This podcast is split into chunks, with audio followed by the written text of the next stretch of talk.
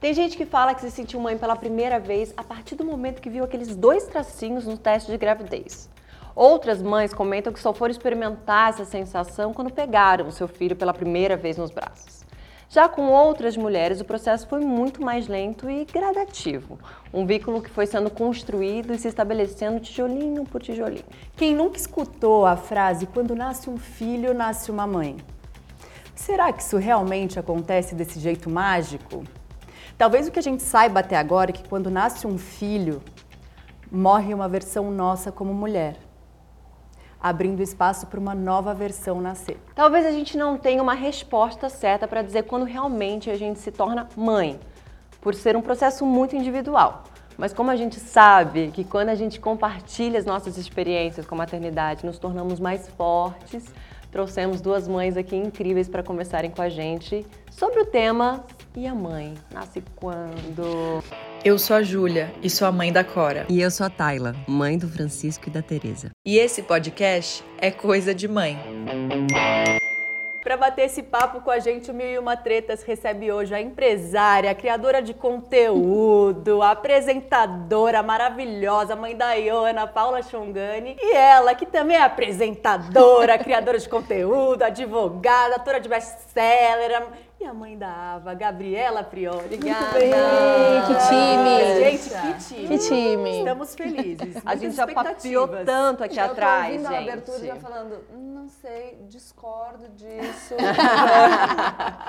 Ou seja, já com um julgamentozinho próprio, porque né, é sobre isso que a gente vai falar pra você. É porque assim, eu ainda sinto, eu tive, eu tive, quanto ao tema, né, eu tive, eu tive essa coisa do nascer, eu tive zero relação com a barriga, pavor, tive zero relação, enfim, quando o meu filho nasceu, veio aquela, os foguinhos aconteceram comigo, mas a sensação de nascer, uma, nascer um amor incondicional. A mãe, ela ainda está muito em construção. Assim, diariamente, às vezes eu olho para os meus filhos e falo, eu sou mãe. mãe, eu tenho dois filhos. Eu ainda não entendi muito bem, assim, ainda estou entendendo como é que foi esse processo para quem já está no futuro. É, achou É, que eu vamos começar a uma perspectiva. Eu Vamos abrir com uma perspectiva de amanhã. É. É. Do Calma aí, vamos lá. Vocês são mães há quanto tempo? Um e nove. Um e um oito. e oito, sete, sete meses. Nove anos. Então, assim, é, não, você não tá aqui por acaso. A gente tá apostando todas as nossas fichas numa boa perspectiva de futuro, entendeu? E eu posso dizer que tudo fica mais fácil. Pra Olha. mim, vai me... Nossa, mas muito. Mas depende também, eu acho, de que mãe que você gosta mais de ser também. Porque tem isso, tem, tem gente que gosta de ser mãe de bebê, tem gente que gosta mãe- de ser mãe de adolescente, tem gente que gosta muito de ser mãe de criança, e eu adoro ser mãe de, dessa segunda infância, que começa ali nos sete anos, mais ou menos. É, então eu acho que assim, a mãe vem nascendo e renascendo, né? Porque assim, a minha relação com a minha filha, quando ela era um neném, era uma mãe ali, uma mãe complexa também, zero relação. Eu odiava brincar. Pelo amor de Deus, não me peça pra brincar de boneca, fazer vozinha. Odiava brincar. E aí depois eu tive que me transformar pra ser mãe de uma menina de 9 anos que vira pra mim e fala: "Mãe, assim, aí dali vem uma enxurrada de coisas. Então acho que a mãe vai renascendo muitas vezes, assim. E eu tô me perguntando qual é a próxima mãe que tem que nascer. Que vai ser uma mãe de uma pré-adolescente, ali uma mãe de uma adolescente. É, mas definitivamente eu sempre falo que eu amo minha filha desde quando ela nasceu. Mas eu me apaixonei por ela quando ela fez 5, 6 anos. Demorou bastante. Então você se consi- considera o, que, o, o tijolinho ali. você- Totalmente. Quando ela, assim, eu sinto saudade da minha filha. Eu não sentia saudade dela. Eu dava graças às deusas quando eu tinha um trabalho bem longe, porque eu tinha um bom motivo pra, pra fugir, pra ir embora. Teve um império difícil? Não, eu não tive uma gravidez difícil. Eu tive um parto longo, né, de 30 horas. Ou era a demanda invisível, aquela Era a demanda invisível. aquela carga física, emocional, Exato. mental, que Quando nunca você é acaba, filho né? de Jornada criança- contínua. É, quando você é filho de bebê, você tem um, um trabalho físico muito, grande. Você tem que abaixar, você tem que levantar, você tem que pegar no colo, você tem que fazer dormir. Quando você é mãe de uma criança da segunda infância, você tem um trabalho emocional, um trabalho psicológico, um trabalho intelectual. E eu adoro esse trabalho. Gente, será que. Eu, eu tô te ouvindo, eu tô pensando. Acho que eu não vou gostar de nenhum dos dois. mentira, mentira, mentira. Brincadeira. Sete Acho que a Gabriela meses. vai gostar. Sete meses, a ficha já caiu? Eu vou Então. inclusive dar minha filha pra ela editar essa parte, entendeu? Então, eu, eu tenho bastante ajuda, pode dar. É, eu, eu, eu tava ouvindo a abertura e, e ouvindo a Ana Paula, eu gostei muito da resposta dela quando ela fala que a gente segue em construção, porque eu diria, o que é ser mãe? O que é se tornar mãe? Existe, de fato, um ponto de chegada? Porque eu, não- eu acredito que o ser, ele não é estático. Ele, ele é móvel. A gente nunca é a mesma coisa. A gente não é a mesma coisa entre hoje e amanhã. Então, essa ilusão de que existe um ponto de chegada, de que existe um lugar ideal para que a maternidade se estabeleça, ela é uma mentira. Mas isso tá, isso é muito bonito. mas no seu experimento. Porque assim, eu concordo plenamente, mas a partir do momento. é que se- a maternidade, eu acho que é uma grande. Eu acho, né, no meu ponto de vista, é uma grande expectativa. Mas esse é o Então, grande problema. Eu, eu acho que concordo com você falando, falei, nossa, é óbvio, mas ao mesmo tempo na, na vivência, na pele, na carne, não, não Porque a gente foi educada para acreditar numa mentira. Porque nós fomos educadas para sermos aprisionadas por essa mentira. Porque se você acha que existe um lugar ideal, você vai viver diante da frustração do inalcançável. Total, eu- porque ele não existe, ele é uma ilusão. Mas Então, você quando- se libertou da culpa. Então, Total. não, porque eu acho que assim, a- é- essa é outra ilusão. Não adianta eu achar que eu vivi 37 anos tendo embu- embutido ali dentro de mim, toda de essa, é, todo esse- bebendo essa água, bebendo essa água, bebendo essa água. E de repente eu falo, ai, olha, racionalizei e saiu. Não é assim. Mas o que eu quero, eu, eu acho que a gente precisa dessa provocação, porque Claro. assim, olha, a Ana Paula tá aqui e ela vai dizer pra gente se o amanhã é melhor. E a gente de novo estabelece um parâmetro É. a gente de novo cria uma expectativa. E aí os nossos filhos fazem nove anos e não é de novo o que a gente imaginou. Exatamente, E a gente é. vai falar, ai, tá, não é o que eu imaginei, mas eu tô certa? Porque o que eu, o que eu digo é, quando a minha filha nasceu, então não, eu fiquei grávida e eu falava que no começo da minha gravidez minha filha morava na maquininha do ultrassom, é ótimo. Você não tem nada ali, né? Aí abre o ultrassom, a criança tá lá, você fala, tudo bom, linda? Oi, tá ali na maquininha. Eu tive relação com a barriga, minha, minha gravidez foi maravilhosa. Quando a Ava nasceu e eu não senti, cheguei nesse lugar, não, eu estava feliz, eu estava. A minha, minha obstetra diz: Nossa, você na maternidade estava assim. Muito ocitocina. E eu fui. É, outra coisa que é: a- o nosso eu anterior morre, o nosso eu anterior se expande, a gente nunca morre. Quem a gente foi permanece com a gente o resto da nossa vida, porque a gente está crescendo. Então, essa pessoa anterior, ela tá lá, mas ela tem novas facetas. Mas Esquecida.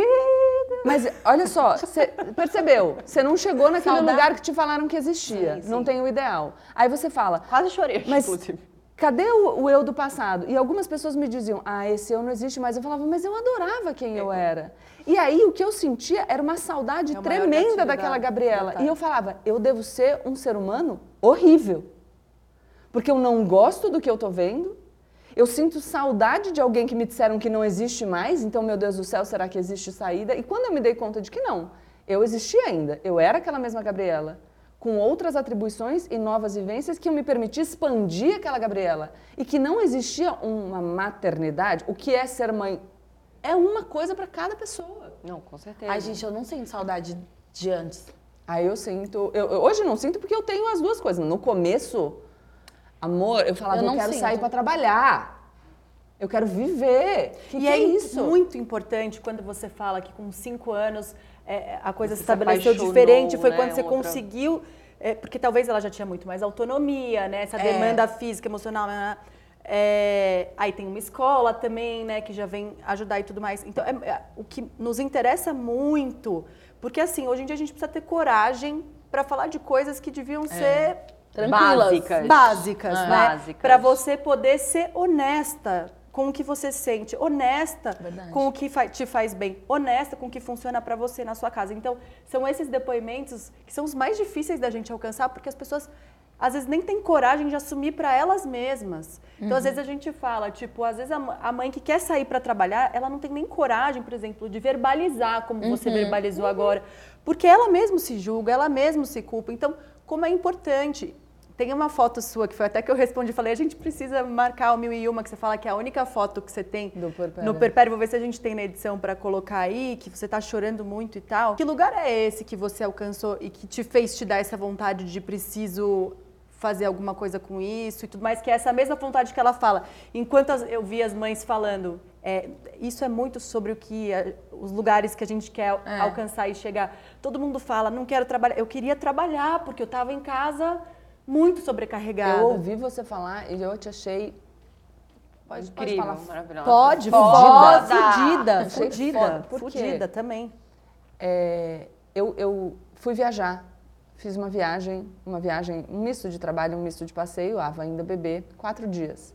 Quando eu voltei, as pessoas me diziam, e aí, morreu de saudade o tempo inteiro? Não. E eu também falei, falei, não, não, não tava Ligou bem, pra, criança? Não. Não, eu até liguei. Eu não Mas ligava. o tempo inteiro, não.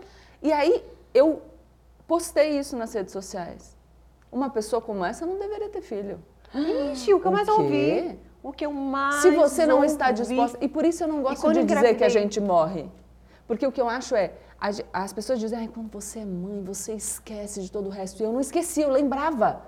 Eu falava, não, eu quero continuar vivendo, eu quero continuar realizando, eu quero continuar tendo os meus projetos. E eu morria de culpa, porque eu achava que isso me fazia uma pessoa horrível. Como eu imagino, não sei se você sentiu essa culpa, mas que a Ana Paula talvez tenha passado, enfrentado uma trajetória para chegar aqui e falar.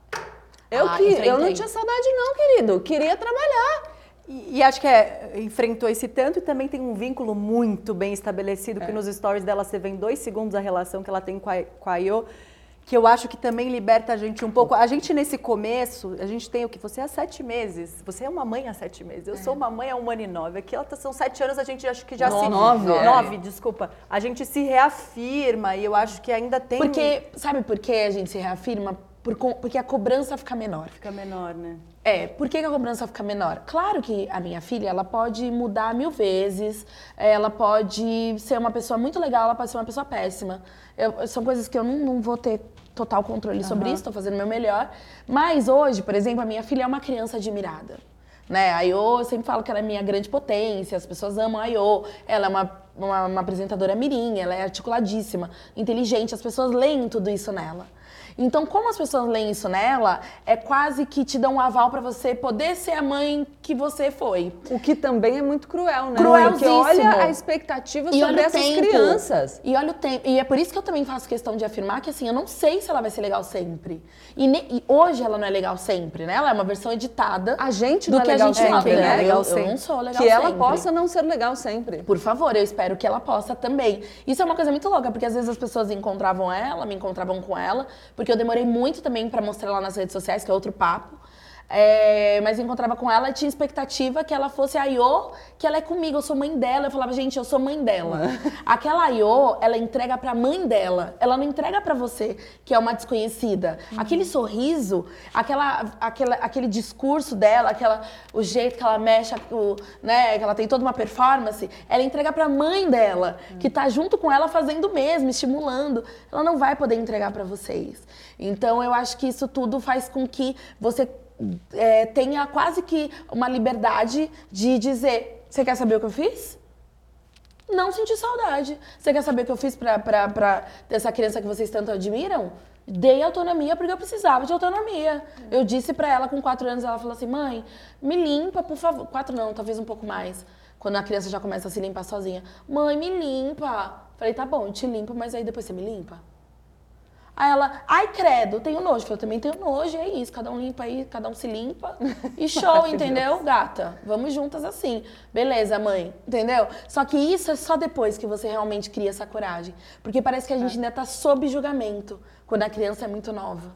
E eu acho que primeiro vem o, no- eu acho que o primeiro e o, o que o nosso julgamento é, é, é muito cruel assim. Acho que a gente se julga o tempo todo e eu costumo falar que assim é, é um lugar tão peculiar porque assim eu, como eu estava falando lá no, né, no backstage eu realmente vim de uma época onde ah, paparazzo e, e- e revistas e coisas de fofoca criavam uma, uma, uma narrativa sobre a sua vida, sobre a sua personalidade, sua personalidade que você não tinha direito de resposta, não tinha rede social para ir se defender e tal. Então eu aprendi um jeito de lidar com isso que era não vendo, não sabendo, não, não, tenho, né, não tinha essa informação para que não me deixasse enlouquecida, assim, porque realmente no início eu queria matar as pessoas. E E hoje eu pode falar o que quiserem, vejo, não tenho acesso, não leio comentário, assim, eu realmente arrumei um jeito de me blindar.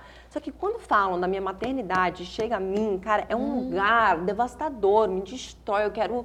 Então, assim, e, e- e é muito louco, porque primeiro vem, vem primeiro o meu julgamento. E baseado em que esse julgamento, né? Como é que é, é, é, na vida. E que a gente ouviu a vida inteira. De que a gente nasceu para isso, de que nossa função é essa, de que a nossa sabedoria é natural e, portanto, se você se percebe ali, você não encontra essa sabedoria natural, esse, esse amor que te faz esquecer todo o resto, ele não está lá, porque você está pensando no resto. E você pensa que você é uma pessoa desviada, problemática, É, foi faltante. deprimiu na minha como né? biologicamente Como foi esse seu processo? Ava nasceu, Ava nasceu. até chegar naquela foto. que você deve ter passado alguns dias sem pegar no celular até chegar naquela foto. O, você, nasceu, o que, que foi? eh, Você foi desconstruindo toda essa água aí que você bebeu? Como foi? Quais foram as primeiras tenho- coisas que foram se desfazendo? Eu tenho uma relação com a minha mãe muito, muito próxima. Meu pai morreu, eu era nova. Então, a gente, a minha família é muito unida. Eu, minha mãe e meu irmão, a gente é muito próximo. É uma coisa. Eu tenho necessidade física da minha mãe, assim.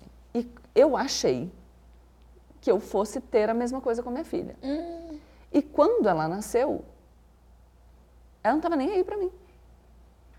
Sabe aquela história de, ai, a hora que ela ouvir sua voz, Você Ela vai vai cantar, ela vai acalmar. fazer assim, ó. E aí vai uma Anjos purpurina vão- aqui. E, e eu não entendi o que aquela criança queria. Eu não entendi o que aquela criança queria. Eu falava, não consigo endereçar a expectativa desse ser humano, eu não sei o que ela quer. E aí eu comecei, eu, eu falava, gente, eu, eu- não, não, não tá certo isso. E aí eu comecei, porque a gente fala, ai, você vai saber, a coisa vai acontecer, eu, acha, eu sou horrível. E ao mesmo tempo, eu sentia, eu, eu, meu corpo me incomodava, eu enchei muito depois da cesárea. Eu fiquei muito incomodada. Então, eu queria fazer uma drenagem para conseguir voltar. E eu pensava, gente, eu não tenho vínculo com a minha filha e eu estou pensando no líquido que eu estou retendo. Aí eu sentia vontade de trabalhar, porque os meus projetos acontecendo, eu falava, gente, olha, eu aqui não tenho o que eu deveria ter e eu estou pensando em trabalhar. E eu comecei a achar que eu era uma pessoa perversa. Eu sou uma pessoa perversa, eu sou uma pessoa egoísta, eu sou uma pessoa perversa, eu sou uma pessoa ruim. Você me levou falando isso? Não vou, vou, vou ver se eu guardo, não quero interromper Não, seu pode falar, raciocínio. pode não, vai, falar vai, que vai, eu- eu volto. Você, você volta? a gente aqui não muito. volta. Deixa eu É, você me levou para uma... Eu até precisei dar um tempo com a minha analista da vida inteira. Eu espero que ela nunca ouça isso, que eu estou entregando motivo agora, ou talvez ouça, seja bom. É, eu- minha primeira sessão, depois que a minha filha nasceu, eu estava com o peito esbugalhado, eu estava... Eu, não- tota- eu acho que eu nunca estive tão vulnerável na minha vida inteira. E eu acho que ela tinha visto que eu tinha feito uns stories ali no, no hospital. tal. Aí na hora de desligar, ela falou: Quero te pedir uma coisa. Eu não quero você fazendo stories na próxima semana. Eu não quero, porque agora é a hora de você estabelecer o vínculo com a sua filha. É pra dentro, não é pra fora.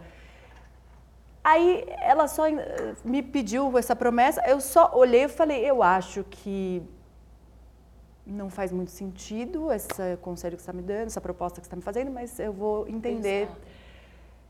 E eu desliguei aos prantos porque alguém dizendo que por eu mal Um sabia julgamento. ela que aquele stories era a microconexão que eu tinha comigo de antes Exato. e o quanto O conhecido. aquele stories me, acolhia e aquelas pessoas que me acompanham e tal me fazem bem e é uma troca que era a única coisa que estava me alimentando naquele momento. Eu fiquei muito mal no meu puerpério, só de lembrar eu me emociono. Eu tô com vontade de chorar aqui Eu também, fiquei porque eu muito, muito, muito mal. E, e- e como ela, eu falei, que, ela tá me propondo? Porque é, é- é o meu respiro, aquela troca. Ela tirou o respiro, né? Aquela troca é o meu respiro. E como, e quem disse que aquilo tem algum vínculo, alguma, alguma Vai- coisa a ver com o vínculo da da, minha minha filha. filha. E como ela ousa achar que isso não é a minha prioridade agora? Mas poderia não ser. Mas É era. muito louco. Agora Então, é o momento. Que momento não é? Que momento não é? Porque É. agora é o momento de criar vínculo. Que momento não é o Não, e momento de criar um desculpa, vínculo? agora é o momento de criar vínculo? Depende. Se você está passando por uma depressão pós-parto, agora é o momento de você se curar. É. Você não consegue criar vínculo, você está doente. Então, o meu ponto é, E aí, assim, melhor ter um vínculo horrível É? ou não ter um vínculo, sabe? o Talvez meu é deixar momento- pra daqui a pouco, É, deixar quando pra daqui você a pouco está um vínculo estabelecida, saudável, né? inteira. Eu Volta lá, você, você falou que não ia perder não o ponto. vou perder. eu Mas é- é- então eu me achava uma pessoa perversa, incompleta, e eu comecei a ficar nesse loop. Então o que acontecia é, eu ia amamentar e eu pensava, E é muito eu tenho que ter um vínculo, eu tenho que ter um vínculo, eu tenho que ter um vínculo. O que está acontecendo? Tenho- Era É uma tensão permanente. tensão, né? E eu me achava uma pessoa horrível e eu não gostava daquilo, porque imagina que você amamentar pensando, tem não é bom. É péssimo. Então, toda a minha vivência com ela, e eu pensava assim, eu tô com ela, eu tava feliz. Eu falava, mas eu tô feliz ou eu tô fingindo que eu tô feliz para me convencer de que eu tenho um vínculo? Eu quero estar com ela ou eu tô fingindo para mim que eu quero estar com ela, mas na verdade eu quero fazer outra coisa? Não, e não tem uma Eu parada gosto assim. de ter eu tô- filho. Eu tô nesse momento, meu neném tá com três meses. Desculpa te interromper de novo, porque a gente interrompe um pouco. Aí você tá... Porque eu, inclusive, não tô ainda no puerpério que eu esqueço tudo no meio do caminho. É, e aí eu tô com ela aqui, tipo, e, e- e eu escolho, vou, quero agora estar com ela, com minha filha por causa da cirurgia do coração, ela ainda tá na amamentação exclusiva, mas é mamadeira, por causa do problema no coração, que já se justificando, né? É a gente já sempre, justifica. sempre Tem que justifica. ser a mamadeira por causa do coração, tá, gente? Que bom que come, né? Aí, e aí eu escolho a mamadeira que, eu quero dar. Eu escolho o momento que eu quero dar, porque tirar eu tenho que tirar o tempo inteiro, mas eu escolho o momento. Aí eu vou lá e às vezes eu, tô aqui com ela pensando em várias outras coisas. Eu penso, não, é o momento que você tá aqui, você tinha que estar aqui olhando pra ela, escolhendo Aquele com ela, olhar, olhando com ela. é troca, troca. Tipo, não, então não tá aqui, né? Se você não tá aqui com ela, não precisa estar aqui. Enfim, é, é só Essa pra... voz.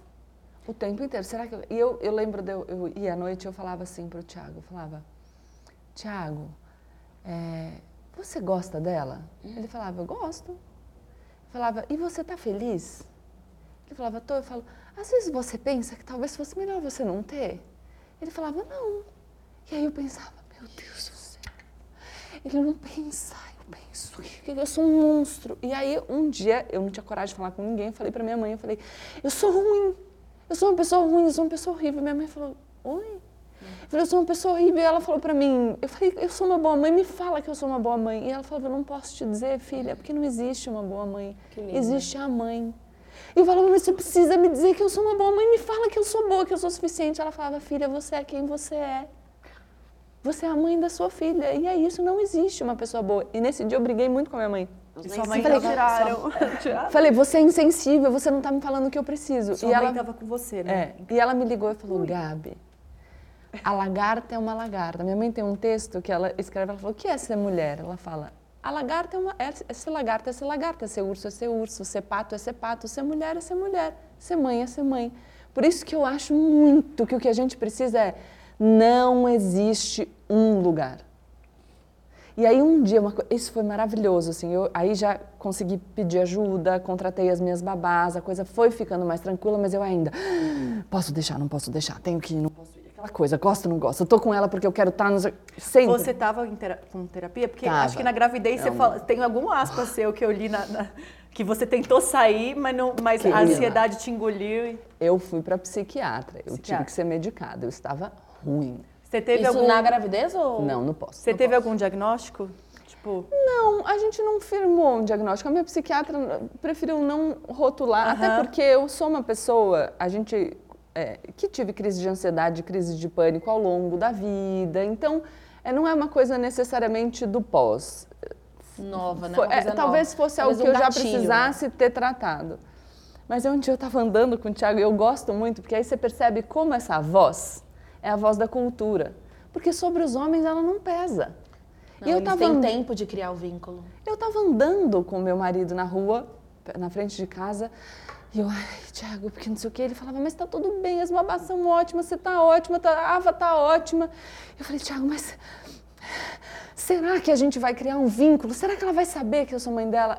O Tiago parou, olhou pra minha cara e falou assim, Gabriela, o seu pai morreu há 31 anos e não tem um dia que você não fale dele. Eu falei, ah, olha aí. Falando, falando... Tá aí. Ele não tá comigo. Ele não tá comigo há 31 anos. Eu não vejo. Eu não sei quem ele era, mas ele é meu pai. E o vínculo tá posto. Acabou.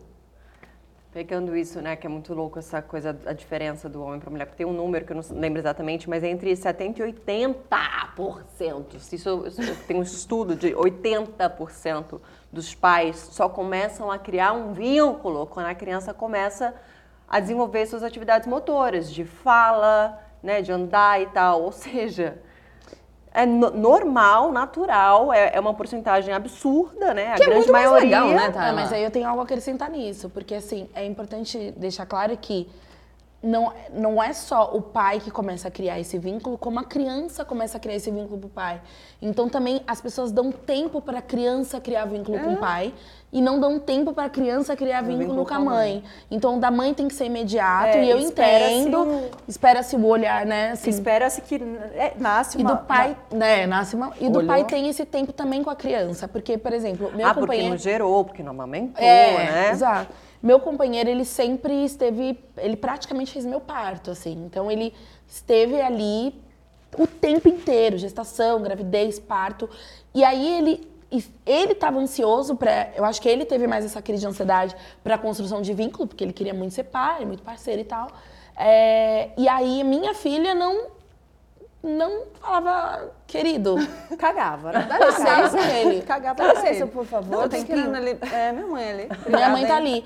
E aí ele sacou isso, ele ficou muito mal, e aí ele entrou num fluxo de cuidar de mim. Ele cuidava muito de mim, ele me dava comida na boca, porque eu tava ali com a, com, com a Aiô e ele cuidava de mim. Isso era muito especial, era muito bom, porque foi uma forma dele criar um vínculo muito positivo, porque é sobre isso. A, a minha filha, a nossa filha, vai gostar mais dele, dele cuidar da. E até hoje ela tem esse olhar pra ele, do tipo, cara, ele é muito legal, porque ele cuida da minha mãe, ele. é- ele, esse cara é legal porque ele cuida de mim, ele cuida da minha mãe. Acho que o vínculo dela também vem disso, sabe? E, e tem Com uma frase que a certeza. gente já falou aqui em vários episódios que eu amo, que é o vínculo nasce do cuidado. O vínculo vem do cuidado. E É. o cuidado não tá em jogar a filha pro alto ali Não, no fim de semana, não. né? Que muitos, é o que muitos pais acabam conseguindo ter tempo de fazer, ou vontade. É a troca da fralda, é uma coisa ou outra no que É dá. é, o, cui- casa, é o é cuidado do- com aquela mãe, é o Ah. cuidado. Então eu acho que também vejo muito isso, às vezes, do, do, do Guto, que ele se frustra de esperar. Então, às vezes, ele acorda e ele, filha, vem dar abraço do papai. E ela olha e fala, jurou, e, vai, e sai andando. Eu falo, vá você até ela, né? Tipo, faça a sua parte. Então, esse vínculo, ele é construído. Não adianta você também... Se... Aí, quando ele vem... Aí, marcou uma aula de natação, começou, que é só dele, que é o momento Isso. dele com ela. E assim, juro, em 15 dias a relação já vira outra. É muito louco. Como isso precisa ser construído. Não espere que vai nascer da cabecinha dela do nada. Como eu também não espero e tô construindo o tempo inteiro. E tem uma frase sua, Xungani, que é que você fala que a IO foi construí, é, foi criada por você e com- junto da sua rede de afeto. Eu achei bonito isso. Queria sa- que você falasse que, quem é essa rede de, de afeto, né? Como, ela é foi que foi essa construída. criação? Essa era a pergunta que eu... É, então, é, é isso. Não, não, não, é porque eu tô. Eu perguntei pra produção, porque veio, veio, mas eu falei, mas desenvolve. Porque, Eles falaram, assim- desenvolve com ela. Eu falei, tá bom, produção. Porque bem ou mal hoje, a, eu também tenho. A, a- a gente estava falando, eu não sei nem se era no gravando ou não, porque a gente falou tanto antes do gravando, mas a gente estava falando do quanto a gente encontrou babás que a Acho gente foi confia, antes. foi antes, né? É. É, e também o mundo tem um preconceito. Se você deixou com a mãe, tudo bem. Com a, com a sua mãe, né? Com a avó da criança, tudo bem. Mas se você deixou Posso com a. algo Claro, deve. importantíssimo sobre isso? Isso é desvalorização do trabalho doméstico. Totalmente, um trabalho a invisi- avó invisibilizado. Exercendo uma função que a babá é remunerada para exercer, portanto é uma profissão, é, de forma gratuita e muitas vezes sem poder aproveitar a própria vida. Então, Inclusive, nessa temporada, a gente quer fazer um episódio com as babás de Core de É. Francisco, justamente pra gente que falar você- sobre isso. Não que você não possa ter essa ajuda. Eu sei que a grande maioria das pessoas não tem condição de pagar por uma babá, mas eu acho que a gente precisa pensar no cuidado como algo que deve fazer parte das nossas políticas públicas. Então a Com gente certeza. olha alguém que tem a chance de ter uma babá, em vez da gente se ressentir dessa pessoa, o que a gente tem que pensar é num estado que consiga propiciar para as mães uma rede de apoio ou uma rede de afeto ampliada, pública e acessível para que elas tenham essa possibilidade. Por mais que por- a gente tem que propor, né? Quem Mas era é ainda uma sua rede utopia. afeto? E se você Então, chegou a ter babá em algum momento? Não, Assim, nunca- eu nunca tive babá. É, e e não, não sei, acho que nunca tive um- uma questão. Ali, o meu livro preferido é o livro da Shonda. É o ano que eu disse sim. O ano do sim, uma coisa, um desses dois títulos. E, e lá ela desco- desconstrói muito esse lance da babá. Ela fala exatamente isso. Há muito tempo, esse livro já é bem antigo, e ela fala que, é, que as pessoas imaginam que ela é a Shonda porque ela é uma super mulher. Ela fala, não, eu devo a minha babá. Eu tenho quatro filhos e são as minhas babás que me oportunizaram também ser a Shonda. Então eu nunca tive essa questão com babá, mas não era uma possibilidade também na época. É, também não faz parte do meu entorno. Importante deixar isso, né? A gente precisa sempre ver contextos. No meu contexto, o babá não faz parte. No meu contexto, as pessoas são as babás. Então, é, minha mãe, é engraçado isso, que minha mãe, desde o início, ela negou, ela falou, meu, não quero. E também aceitei essa negação Também dela. tão legítimo, importante. Não quero, não não, quero, não quero ser sua lá, rede. é, quero Não ser quero, quero estar lá eu quero. Uma ser vida. vó, é. Não quero. Eu falei, tá. E eu e meu companheiro, no, come- no começo a gente negou a ajuda de todas as pessoas. Inclusive, quando eu fui pra, pra, pra casa de parto ter minha filha, Posso perguntar com quantos anos você foi mãe? eu tinha 27. 27. Era uma, fui A uma mãe tá nova. tinha- Quando eu fui pra, pra, pra casa de parto, eu fui escondida do mundo, porque eu não queria que ninguém me impedisse de ter um parto natural. Então foi eu, meu companheiro e minha filha pra casa de parto. E eu só avisei as pessoas que minha filha tinha nascido quando ela já tinha nascido, inclusive meus pais. Eu fiz o mesmo. Não queria, não queria. E o interferência. outro, ninguém sabia. Então, nesse início, a gente se preparou pra estar ali com ela e foi ótimo. Eu acho que também foi um momento de conexão com o meu companheiro, porque assim, tipo, querido, a gente tem um projeto juntos e eterno. É bom a gente se ligar nisso. A partir daqui, pra sempre estaremos juntos, até se minha filha morrer. Porque só você e eu vamos entender o que é essa dor. Então foi muito bom esse momento de conexão. E aí chegou um momento que eu queria voltar a trabalhar. Não queria trabalhar com a minha filha, porque eu romantizei. Tipo, vou trabalhar com a minha filha, vou amarrar ela no sling, vou trabalhar com ela tal. Chegou um momento que eu falei, chega. E aí eu falei, e agora? Quem vai ser minha rede de apoio? Não pedi pra ninguém, aí surgiu um, um avô. Falou, eu, eu quero.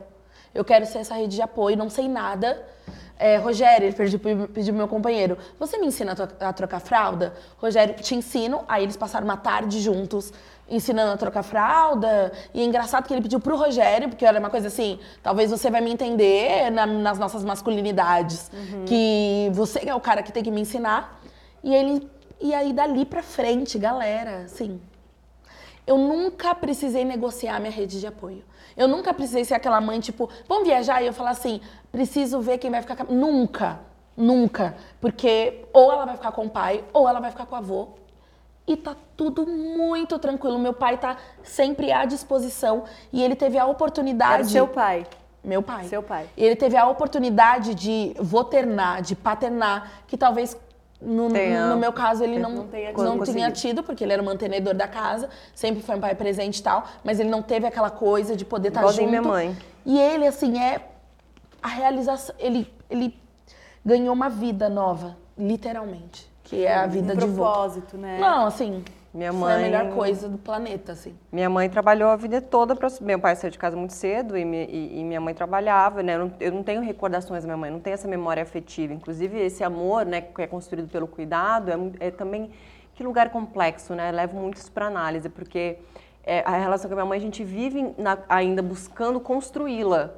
Porque minha, eu vim de né, uma família muito simples, minha mãe foi empregada doméstica a vida inteira, ela trabalhava o dia inteiro e quando chegava à noite ela ainda fazia um bico para fora, ela costurava para fora, ela fazia algumas coisas para fora. Então assim, não tinha tempo de, desse vínculo Desse- do, do do cuidado, cuidado, do que eu digo. Óbvio que ela é. estava ali cuidando de mim, ela trabalhava de dia e de Claro, noite claro, para claro. cuidar da gente, para dar o que comer, para dar um teto, para pagar a luz, para pagar, enfim. Só que realmente o vínculo, o vínculo do contato, inclusive eu sou uma pessoa que não sei receber carinho, eu não gosto de carinho, eu odeio cafuné, porque eu não- tive esse contato físico e esse cuidado. Então a gente vive, eu vivo em análise e, e ainda tentando criar essa relação com a minha mãe. E, com, e ela tem isso agora com as netas, né? Que moram longe, né? Minha família mora longe, então eu não tenho essa rede de apoio familiar. E a família do Renato, meu marido, também.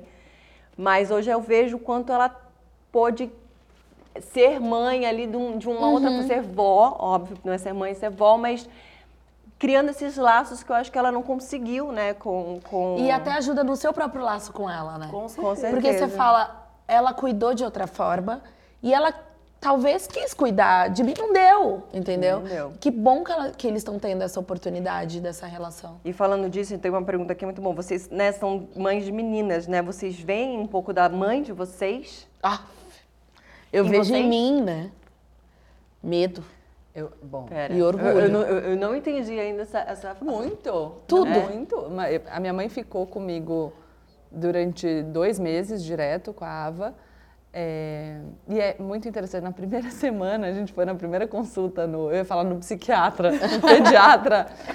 no pediatra. E as duas estavam assim, ó. Você e sua mãe. Eu, Mas a gente tava a gente rompendo relações ali, porque tava todo mundo exausto. E a flor da pele. Todo né? mundo exausto. Então hoje a gente morre de dar risada, porque eu falei, mãe, a gente achou que a gente fosse arrasar. E, e a minha mãe, ela é uma pessoa muito mais fechada, eu sou muito mais grude. A minha mãe não é. Minha mãe não é uma pessoa que fala, que ama, que abraça o tempo inteiro, extremamente cuidadosa. Também trabalhou a vida inteira viúva, super novinha com a gente. É, mas nesse meu processo da maternidade, eh, a gente teve um momento que eu peguei ela e falei, agora a gente vai curar a nossa relação. E comecei a falar e ela falava, vou eu chorar de novo, mas ela falava, de- porque eu falei, você não conseguiu falar que eu fui uma boa mãe, aquela conversa, que eu sou uma boa mãe. E eu falei, filosoficamente a sua proposta é maravilhosa, mas e aí na prática eu preciso ouvir que eu sou boa. E ela falava, não tem, mas não tem. E aí ela começou a falar, ela falou, porque eu não estava lá com vocês, eu não podia estar o tempo todo. E aí começou tava a vir se- dela, se ela não conseguia também, né? me dizer porque ela precisava afirmar para ela que não existe um parâmetro. É claro. E ela começou a se desculpar e a gente começou a chorar e a gente começou a se abraçar. Meu padrasto entrou no quarto e fez tipo, opa. E essa história do vínculo eu acho muito interessante também. Você estava falando do avô da Iô. A minha filha tem duas avós biológicas, a minha mãe e a mãe do Tiago. E ela não tem os avós biológicos, porque o pai do Tiago morreu quando ele tinha seis meses, meu pai morreu quando eu tinha seis anos. Mas tem o meu padrasto. Adivinha? O Para favorito. quem que ela estende os bracinhos? Claro, o avô.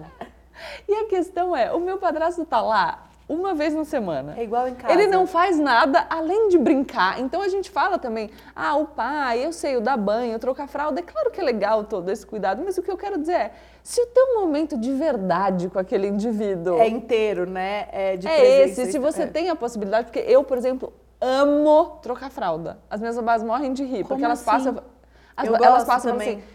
Eu falo, o que aconteceu? Eu adoro também. Fala, não, ela fez cocô. Eu falo, eu troco? Eu adoro trocar fralda. Eu ela, ela ama estar no. Eu, eu acho uma delícia. Eu gosto, gosto muito também. de trocar fralda. Mas Você é- vê como é plural? como é diverso? Que a amo. maternidade é múltipla. Deus Gente, aquele pezinho pra cima, chutando a nossa cara. É muito Não, eu gostoso. gosto, Eu gosto. Não, mas é que elas são bebês ainda, ainda não tá. A Cora, a Cora ela já representa bem. Nossa, tá maluco. Não, Mas, a enfim, Ava do tem Francisco uns- é um negócio... uns Não, é que você cocôzinhos é, lá em casa, quando o Francisco faz cocô, é tipo assim, é- todo mundo corre, que é... Porque assim, é, Gente, eu amo, eu amo. Eu tenho, é, um tá vendo? Eu cheiro. sou uma pessoa louca mesmo. uma coisa de louco. Ah, vai estar comendo tudo, viu, amor? Tudo já, né? Tudo, É, tudo, tudo. Mas espera um ano Uma e meio é, você ver a transformação. Aí, ó, cê- cê- gente, eu não lido mais com cocô. Você percebe que maravilha? Ela é autolimpante. Você manda aqui, ó, do sofá. Assim, ó. Não, Filha, banho. Deixa eu ver se eu vou dente direito. Vem cá. Ah, ah. Olha que Escova perspectiva do futuro É maravilhosa. outra coisa que você, né, essa coisa que você falou agora do cuidado, que, que eu, tô, eu tô- tendo várias revelações aqui, tá, gente? Assim, essa coisa do cuidado realmente às vezes não tá ligado ao, ao cuidado físico, né? E pensando no meu pai, que é, era um marido horroroso, um pai um pouco complexo também. É, e eu tenho, e como minha mãe estava fora trabalhando e meu pai era, né, enquanto eu tive ele ali também até os seis anos, é, ele brincava comigo, era o único que às vezes brincava comigo. Eu tenho memórias assim afetivas maravilhosas desse pai que nunca trocou uma fralda, que nunca cuidou, que nunca fez nada assim Isso é um diretamente. clássico, né, inclusive. Ele- que é o pai do final de semana. O pai do final de semana e super-herói assim máximo, capa, uh, entendeu? E por tipo, isso no que é tão cruel você falar para as mulheres que não, o que você tem que é tá lá o tempo inteiro, acordar todas as vezes de madrugada, dar a comida toda vez, todas as vezes o banho. Olha, Porque aí você ó, só várias- sobrecarrega essa mulher que ainda tem que trabalhar, ela não consegue entregar nada de gostoso para aquela criança e a criança vai gostar do pai do final de semana. É. Aí você, ó, com essa mulher. É verdade. Que tá lá. Você é, o mundo é uma grande de uma cilada para as mulheres. É um aprisionamento, gente. É pra gente inteiro. não conseguir desfrutar daquilo. É. Agora, sobre a minha mãe, assim, eu me vejo muito, assim... Esse é um, é um clichê que eu assino embaixo, assim. Você perdoa muito sua mãe quando você vira mãe. Você fala assim, caraca, gata, você fez o seu melhor real. Parabéns, obrigada por tudo. Se eu te julguei até aqui, eu te peço desculpas, porque realmente você, você entende a complexidade da coisa, né? Ana E minha mãe é Paula. ótima, assim. A minha mãe sempre me disse que eu não dormia. Ah.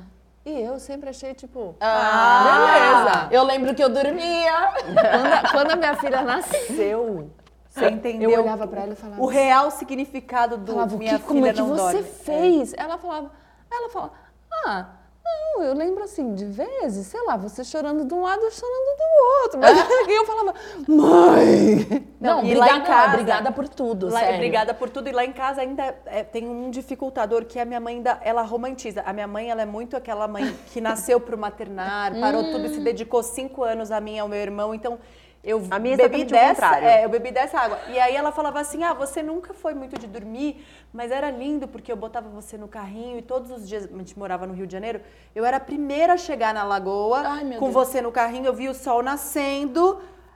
Aí eu Nossa achava Senhora, tudo isso muito lindo. um Quando a. Cora acordou, Cora hoje corta para um ano e nove meses, a noite passada ela acordou, sei lá, seis vezes.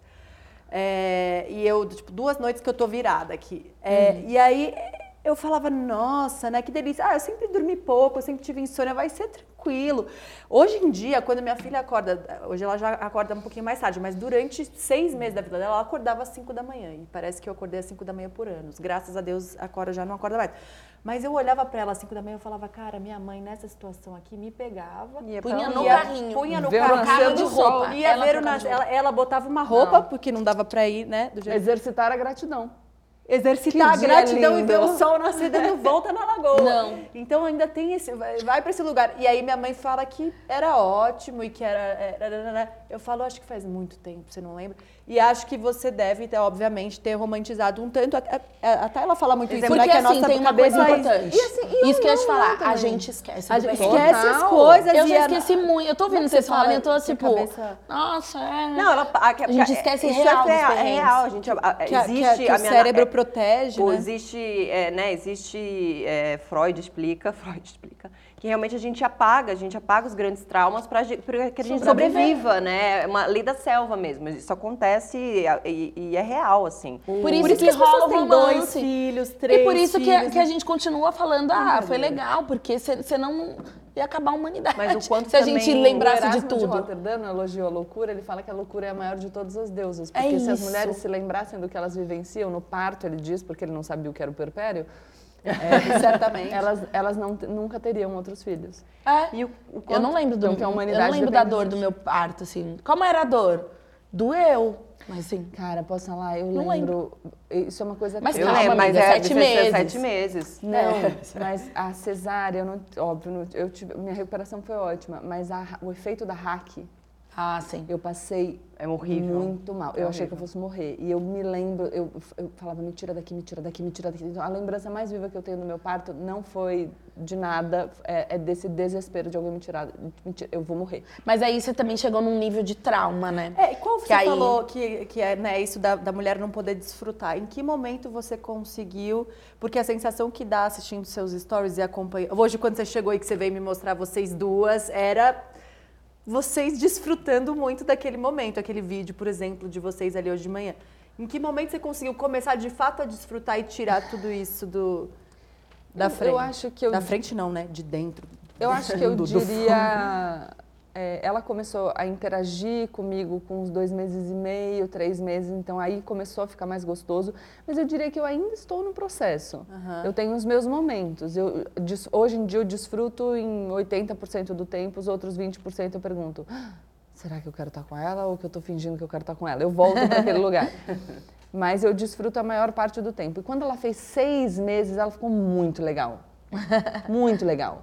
Muito bacana. Vira uma chave, né, É, ela- eles ficam mais divertidos. Tem um- Aí com um ano, vai, vai gracinha. passando a existir uma pessoinha ali. É. É, então, e claro, é, num contexto em que eu tenho muita, ajuda. Muita, muita ajuda. Então eu consigo ter uma maternidade bastante leve. Outra coisa que, que eu acho que ainda me pega é a gente vive num país muito desigual, eu tenho absoluta consciência disso.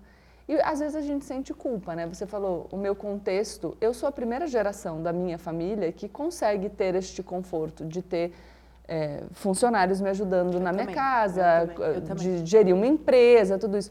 A minha realidade não é essa. Mas é, para mim não- é uma realidade para além da financeira.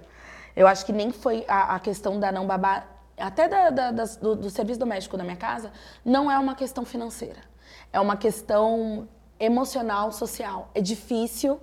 Ah, muitas vezes você vê a reprodução de quem é a sua família novamente naquele, naquele espaço de trabalho. Sim. Né? O que não foi opção para os meus é difícil essa relação. Então, Claro. mim, é difícil a relação com a babá. É difícil a relação com o trabalho doméstico, até pela valorização, mas é por ser um lugar de muita proximidade imagética, de, Claro, de, de sim. possibilidade, né, assim, Que, de é- que é história. algo que eu então, nunca assim, vou conseguir experimentar, É, óbvio, por então, assim, não- óbvias. Mas, é muito difícil. Não, não, não, não é uma possibilidade pra minha família, assim. mas eu ainda lido muito com a culpa. Mesmo não tendo essa sua dificuldade, que eu nunca terei, e acho que mesmo a Tayla não terá, embora a mãe dela tenha sido trabalhadora doméstica, pela questão do racismo. Simples É. assim, ponto. Mas você fica num lugar de. E aí, tá certo? Porque você não sabe, você não viu aquilo acontecer. Entendeu? Se, tá, se eu tivesse sido criada por babás, com a ajuda de Tem babás. alguma referência? Você tem alguma outra referência? Uma coisa que eu tenho, então, quando eu comecei a ficar com essa dúvida do vínculo e a minha filha ter outros vínculos de afeto, a minha mãe falou: Gabi, você, quando foi para a escola, nova, você chamava todas as professoras de mãe. Uau. Porque para você, cuidava de você, mulher e tal. Mãe. Era mãe. Então, ela falou, e, tá- e tá tudo, eu não lembro de nenhuma professora, tenho uma relação super forte com a minha mãe. Então, eu, eu diria que eu tenho Oscilações. oscilações. Eu vou, eu vou perder, eu não quero perder esse raciocínio. Eu vou, eu- É. Ouvindo vocês mesmo, assim, eu tô pensando também o quanto a gente literalmente repete Repete. os padrões, né? O, o, o que, o- a história da nossa mãe, se isso é, é carnal, ca- é carnal se, ou não, porque olha que loucura, né? Eu tô aqui ouvindo e falando, caramba, tipo, a referência da Júlia, né, que eu já conheço, da mãe, e quais foram as expectativas, o, o, o como ela faz, eu lembro de de questionar ela levantar toda madrugada se ela tem a babá para ajudar, ela acordar sempre que acorda com a, com a neném, essa acorda às 5, eu vou acordar às 5 porque não dormi até às 7, é, assumir a partir das 7. Várias coisas, e ouvindo agora também, tá? Aqui, ouvindo ela falando da mãe, o quanto ela tá ligada a essa mãe, você o quanto já trouxe isso pra gente. Total. Você com o lance do trabalho, com a sua mãe que sempre que foi a que trabalhou, que esteve fora, e eu me coloco muito nesse lugar de julgar minha mãe, porque você falou também do perdoar, né? O quanto a gente realmente isso acontece naturalmente. E eu ainda me, me encontro nesse processo com a minha mãe, assim, porque eu tenho total o racional de entender esse lugar, de entender que minha mãe não teve um abraço do, do pai até os 15 anos, em várias coisas assim, mas eu ainda eu ainda nesse processo, eu ainda não cheguei nele. E o quanto eu repito, eu, eu, eu, vejo eu repetindo as coisas da minha mãe, né? Nessa coisa de, de, de não ter tanta essa ligação física, de nanana, então eu fico ali me, me- forçando ao carinho, ao toque, ao- com os meus filhos, que está cada vez mais natural, que isso está se transformando de uma forma mais natural, mas que durante muito tempo foi um esforço, né? Então, o quão responsável, responsáveis nós somos para que- que- quem são serão eles, né? Pra E que medo, Pra- Não, que e pros medo. rompimentos dos É, ciclos. E, e desatar Mas- esses nós e entender que são relações Nossa, novas. me deu um pouco de né? liberdade. Não, mas Um pouco assim, mais de mas, medo não, mas agora, na calma, verdade, calma, tipo porque assim. assim. eles também vão ter que lutar pra curar as coisas deles que vai sobrar, vai sobrar. A gente vai passar amor e a gente vai passar traumas. Tá tudo ótimo. Não, não vai dar pra gente dar conta disso, sabe? Então, e, e- e eu também vejo eu repetindo padrões da minha mãe, positivos e negativos, é, que, e que são incontroláveis. Tem coisas que eu falo assim, eu não queria repetir isso. Mas não dá pra não repetir. Porque eu também vou ter que abrir mão de coisas que eu não quero abrir. E quantas coisas você só se dá conta que tá repetindo. Por exemplo, agora ela me falando isso, eu nunca tinha parado pra pensar, né? A gente não é, é totalmente inconsciente, É. é, totalmente Não, é enraizado. É, um negócio que você quer fazer diferente quando você vê você tá fazendo igual. Igual, é. E, É enraizado e, e demais, principalmente que em cima de coisas que você, tipo, é, é, minha mãe escreveu um diário quando grávida, romantizando muito o meu pai longe.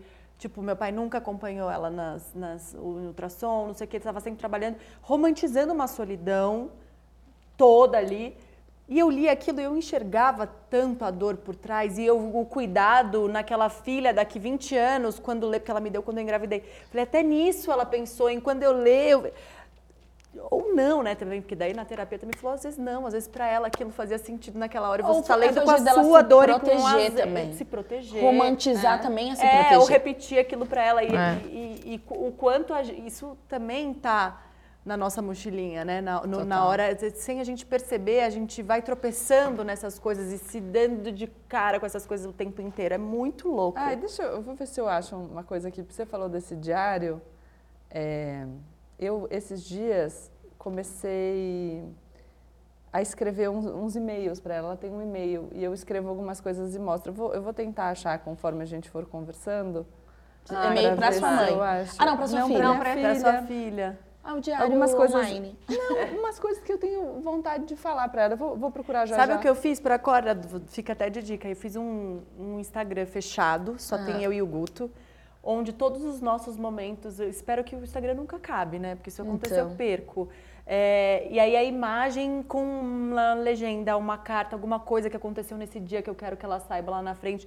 E aí ele fica cronológico, né? Porque fica Legal. com data, com ela, minha enteada, Eu acho que o e-mail é mais garantido. mais garantido, né? Não faço nada disso Achou? mesmo. Eu Tá tava, tudo eu tava ótimo. num voo, vo- voltando de uma viagem de trabalho e, e eu li num livro a história de uma mãe que é, teve dois filhos, um primeiro morreu, ela perdeu o primeiro e ela estava embalando o, filho, o segundo filho que sofria da mesma doença que o primeiro. E naquela hora, lendo isso no livro, eu Que faltou- bom pra se ler, né? me faltou, mas era no meio de outras histórias. Mas aquilo me deu uma falta de ar e uma coisa. E eu falei é, sempre que eu tinha medo de não ser o suficiente, a criação de vínculo. E eu fiquei pensando, gente, como que eu posso ter sentido que eu não gostava dela? Porque eu- essa dor que eu estou sentindo ao ler essa história me mostra que esse amor existe. E aí eu comecei a pensar e eu, eu escrevo assim: eu tenho medo de gostar dela e ela partir. Como os meus amores de outrora partiram, sem explicação nenhuma, sem dizer adeus, e deixaram para sempre um buraco sangrando bem no meio do meu peito. Os olhos escorrem a dor que marcou tudo. A minha infância foi a perda. Sim. Eu sofri um acidente, meu pai vai embora. Então, o meu medo não é de, de não gostar, o meu medo é de gostar. É. E eu falo, eu virei uma árvore com espinhos. Se todos os amores anteriores eu poderia deixar para trás, é porque eu sobreviveria se fosse deixada para trás por todos os meus amores anteriores. E agora não mais. Porque é um amor inescapável, é o maior que eu já senti fisicamente. Então, filha, eu sinto tanto medo de gostar de você. Claro. Não é de não gostar. Sim. Então tem milhões de coisas. E, e- e- e quando você estava falando da história da sua mãe, e principalmente quando você falou da Tereza e se justificou sobre a amamentação, eu fiquei pensando quanto nós somos educados como sociedade também para só perdoar o bem viver de uma mãe ou o conforto de uma mãe ou o que a gente vê como bem viver e conforto, se existe um sofrimento. Existe uma dor. Durante a minha vida inteira, eu sempre percebi que qualquer resistência que as pessoas tivessem à minha chegada, por razões distintas, é, isso se seria amenizado pelo fato de eu dizer eu sou órfã de pai, eu vivi essa dor precocemente, porque as pessoas se identificam com esse sofrimento. E aí quando você diz eu dou uma madeira para minha filha, mas a minha filha passou por uma cirurgia cardíaca com dois meses, né? E aí eu tenho certeza absoluta que o julgamento sobre você vai ser muito menor. Mas o que eu quero dizer é por que é que a gente está falando e repetindo para as mulheres que para a gente viver conforto, felicidade, desfrute, alegria, a gente precisa de uma dor permanente que, Que no- valide. que nos é, que valide, que nos autorize. Porque é uma, é uma vida muito ruim. Alguém tem essa resposta? Eu acho até que a gente Porque, pode... de fato, eu também Mas- sou essa pessoa, né? É, que sempre cheguei nos lugares Eu tentando vejo. contar a minha história e da onde, da minha mãe, olha, Pedir que eu- desculpa por eu estar aqui É, antes de qualquer sempre Mas, mas isso mim não é sobre maternidade, na minha opinião. Esse é um problema que pra mim é um fenômeno social, assim. A dor Sim, sim. gera concordo. empatia e a felicidade não. Fim.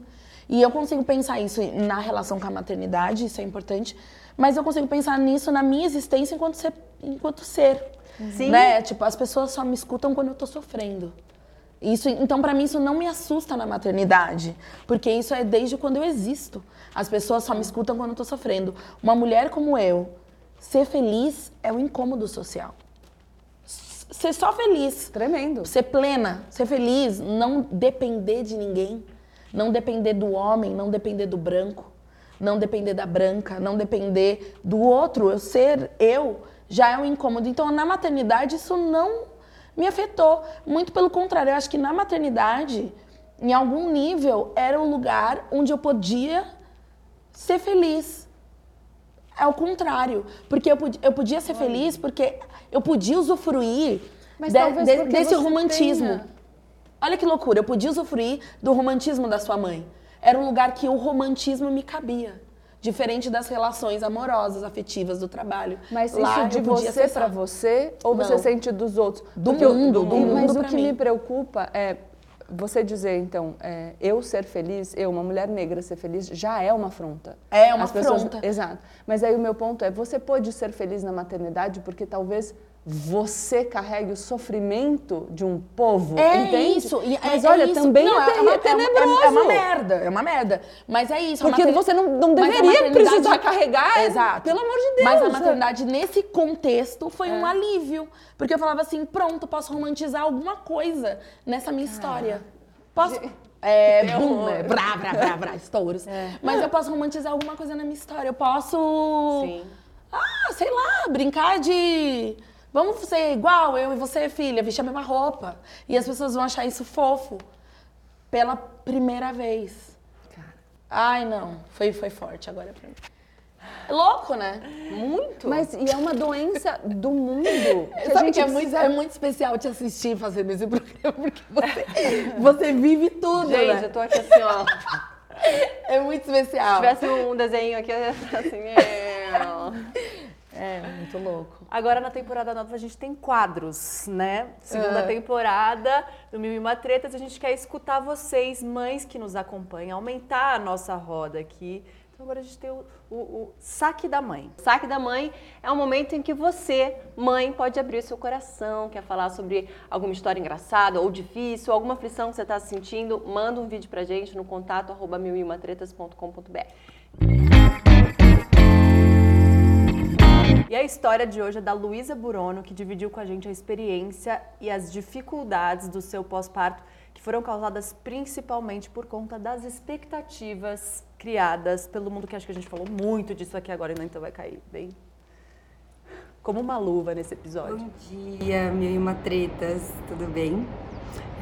Estou aqui para gravar esse relato bem pessoal. Acho que tudo relacionado à maternidade é muito pessoal, né? A gente só aprende isso depois que a gente vira mãe. Mas para falar sobre um assunto, aquele velho meme, é, eu era uma mãe perfeita antes de ser mãe, eu era uma boa parideira antes de parir e eu ia levar numa boa pós-parto antes de viver. É, eu nunca tinha ouvido falar daquilo que eu tive. Psicose pós-parto. Nome feio, né? Todo mundo tá acostumado assim a ler sobre blues, sobre depressão pós-parto, até às vezes sua médica te orienta, seu médico te orienta, às vezes algum amigo te fala, olha, existe uma coisa chamada depressão pós-parto e tal. Só que ninguém nunca tinha me falado que existia uma coisa chamada psicose pós-parto. É, eu fui aquela mãe que teve aquele sonho de engravidar, tentar o parto normal, tudo aquilo que, que a gente vive influenciada, né? Aquilo que não faz bem, aquela influência que não é boa, aquele curso que você vai quando você tá grávida e você acha que é uma boa ideia e vai te dar boas ideias e aquilo não te dá boas ideias. Só que tá tudo imputado na nossa cabeça. E então eu vivi essa história, eu tive uma gravidez que eu perdi com nove semanas e depois engravidei da minha filha, Helena, que hoje tem quatro anos. E isso era 2019. E eu lembro que estava previsto para ela nascer dia 10 de janeiro de 2019 e quando foi dia 5 para o dia 6, é, estourou minha bolsa, 4 horas da manhã, aquela sensação de fazer xixi e descer aquela água junto. Opa, não é xixi. E, e aí começamos, né, um caminho de 36 horas. Sim, 36 horas. Tentamos por 36 horas, eu com toda aquela influência que estava ali na minha cabeça, com meu companheiro, com a minha médica que super me respeitou, é, tudo que a gente tentou.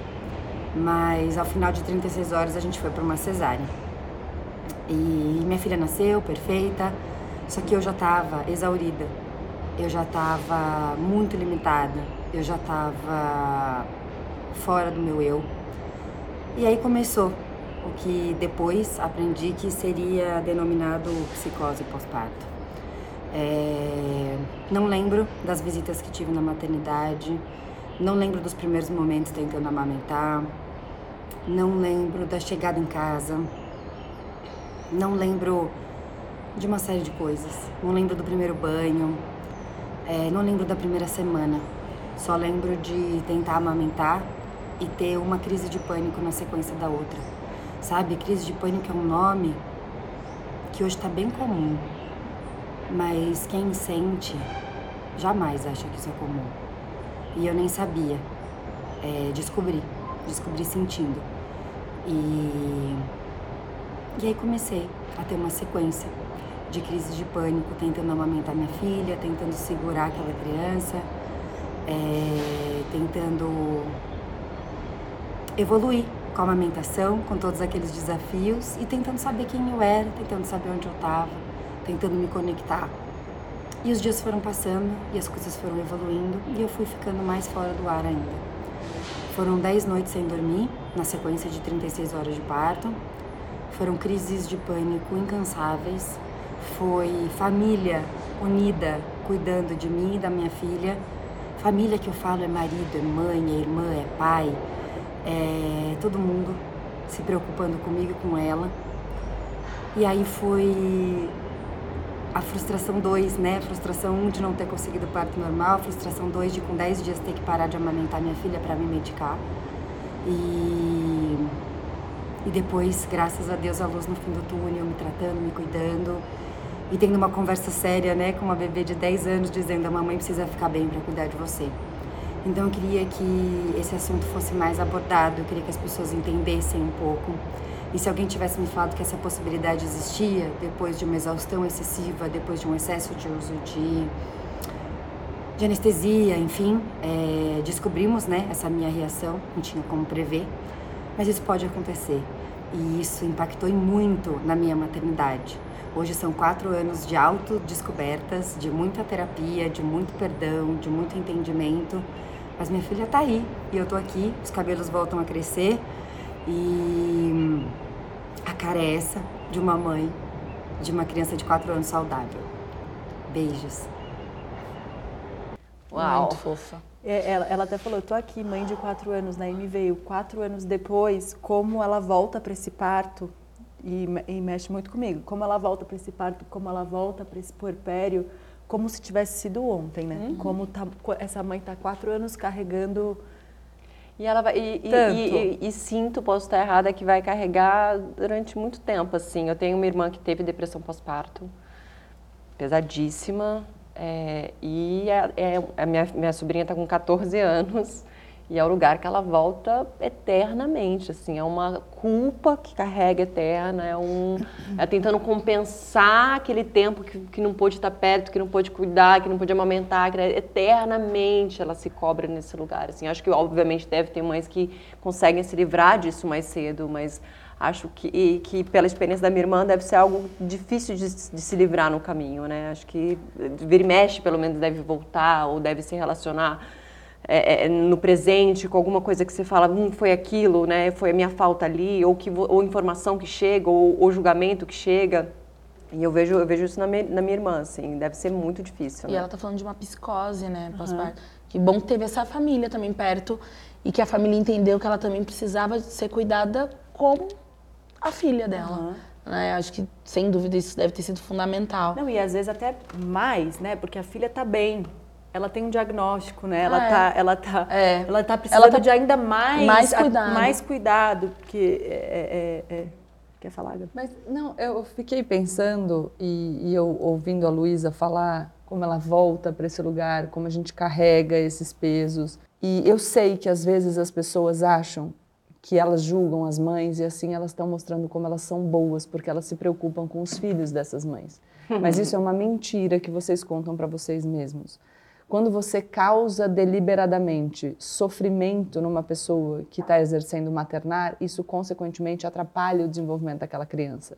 Em vez de eu olhar para uma outra mãe com um celular, a gente, a gente sabe, a gente conhece as pesquisas, a gente sabe que tela não é bom. Todo mundo sabe, todo mundo não, mas grande maioria das pessoas. Então, muito provavelmente, se- se- primeiro que eu não tenho direito de me meter na maternidade do outro, mas o que eu quero dizer, o que, que ajuda? Eu vou chegar e falar, ai, porque eu, minha filha tem sete meses nunca viu um brilho da tela do celular.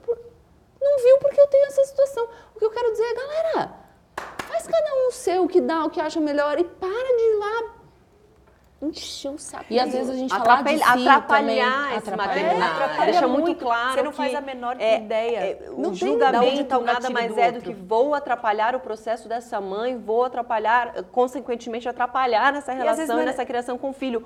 Ponto. Às vezes não é nem o O julgamento. julgamento devia ser um Às vezes negócio, você sabe tá só Instagram, querendo se você- validar, ou então quando dizer... consciência, galera. Eu tenho uma É. história ótima também que foi. eu- um dos meus gatilhos do caos foi o negócio da babá. Aconteceu um episódio na mídia brasileira, um jornalista foi criticar uma influencer. Não conheço pessoalmente ninguém, não tenho relação com ninguém, mas porque a menina estava na hora da vacina e procurou o colo da babá. Sim.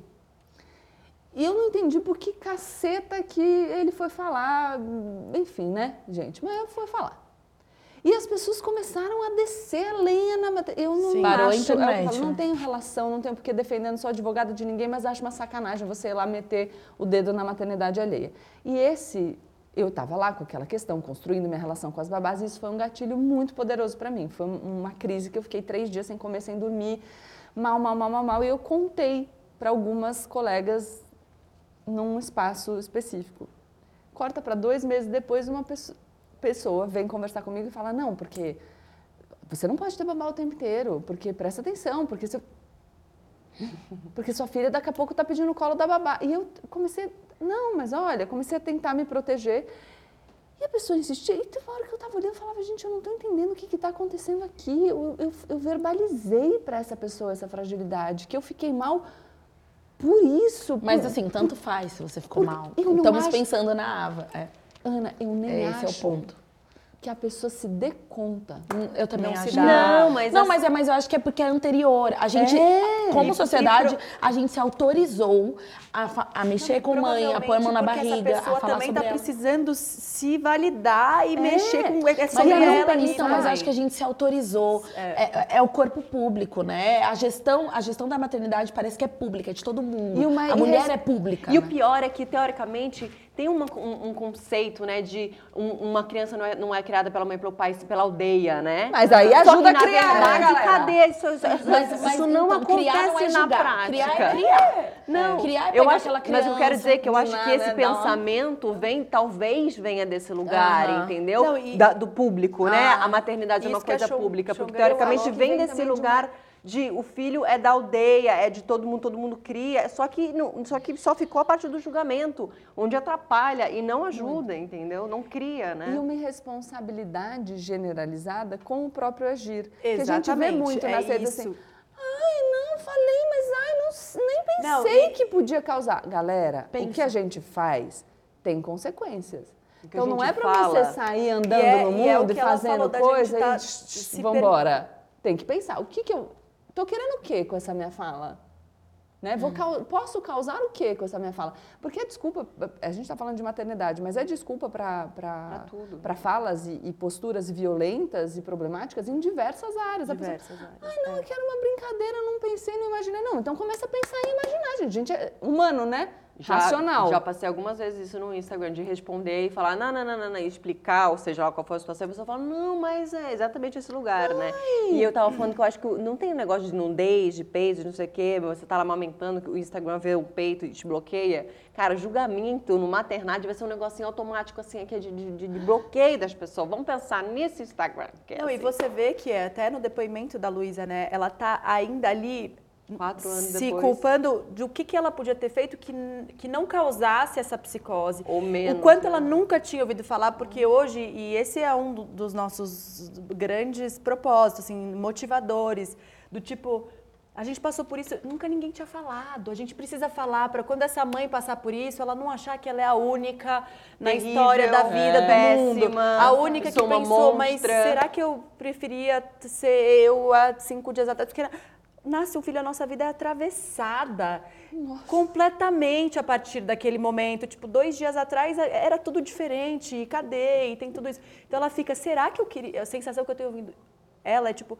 eu queria ter ficado 36 horas em trabalho de parto, eu queria realmente ter me exposto àquilo, aquele tanto de. de, de- como chama? É, anestesia. Eu queria. Talvez não, talvez ela preferisse ter, talvez o mundo pudesse ter dito para ela que tem outras escolhas que estão tudo bem E não também. submeteram só a Luísa, né? A neném. Essa pressão do mundo submeteram a Helena. É isso que eu tô falando. Então, se Exato. as mulheres do mundo não te sensibilizam, se sensibilize com as crianças do mundo. É. Porque esse julgamento, essa, essa violência cometida contra as mães, é algo que reflete nas crianças. É, uma loucura E é uma achar que sucessão, uma mãe- né? Porque é o parto, É. aí depois ela precisa medicar, ela não consegue amamentar, e ela não tem memória, Não, então, quanto mais é uma loucura a gente Então- achar que uma mãe não saudável vai criar uma criança saudável. Essa cobrança toda. É simples, assim, tipo, uma mãe precisa ser saudável. Você quer que minha filha, já que você tá fazendo pela minha filha, saiba que você precisa fazer por mim. Porque eu vou criar minha filha se você não é de fato essa, essa rede de apoio. Então, assim, é uma loucura a gente achar que a mãe é capaz de suportar absolutamente qualquer pressão, filtrar e criar uma filha boa, os, os seus filhos de uma forma saudável. E se não criar, ela vai ser novamente julgada. Então, Ai, que delícia, né? Não é mesmo? Que bom, delícia. bem tranquilo.